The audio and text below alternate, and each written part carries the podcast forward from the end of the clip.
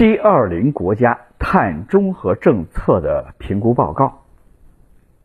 G20 国家碳中和政策评估报告显示，以计分的形式汇总和评估了全球进入巴黎协定第二十五年后各个国家碳中和政策的发展状况。G20 国家在刺激气候行动政策方面可分为四大集团：德国。法国、韩国、英国和日本位居第一集团，排放大国中国和美国的净零政策表现排在第二集团。至少在一个领域拥有强有力的脱碳政策，美国在化石燃料脱碳和中国在交通领域的电动化脱碳方面排名第一。BNEF 发布的综述报告显示。概述了对 G20 国家刺激气候行动政策的评估，凸显了各国所取得的成就，并指出了需要改进的地方。报告涵盖了十九个国家，根据一百二十二个定性和定量的指标来评分。指标包括已经实施的政策数量和类型，包括美国和加拿大的州一级政府、欧盟及其成员国的政策。每个国家从六个领域——电力、低碳燃料和碳普及与封存、运输、建筑、工业和循环经济政策的稳定性进行了评估，包括评估流程的透明性和可预测性、政策组合的完整性、具体气候雄心和可实现性、对国家气候目标的影响和贡献等等。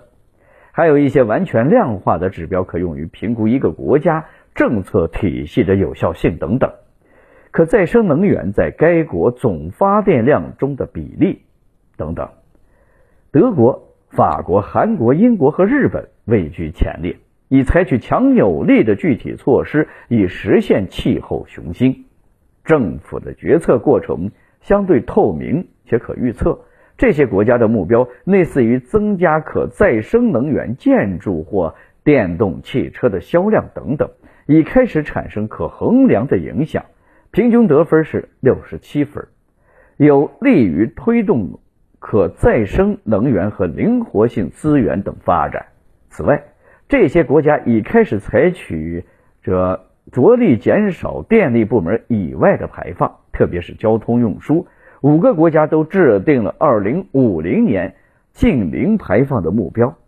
其目标已通过立法或者将于这两年通过。这几个国家都已对温室气体排放或化石燃料消耗开始征税。其后的五个国家——意大利、加拿大、中国、美国和澳大利亚，最常见的是电力领域的脱碳政策。两个国家在其他经济领域排名第一。美国在化石燃料脱碳方面名列第一，而中国在运输方面排名占优，平均分五十分，意味着这几个国家的脱碳政策尚不完整，在某些领域需要加大力气促进脱碳。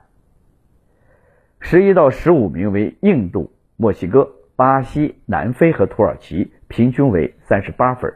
这些国家在脱碳政策的数量和质量上都明显不够。在电力行业以外的情况尤其明显，比如工业和循环经济方面。十五到二十名的国家包括阿根廷、印度尼西亚、沙特阿拉伯和俄罗斯，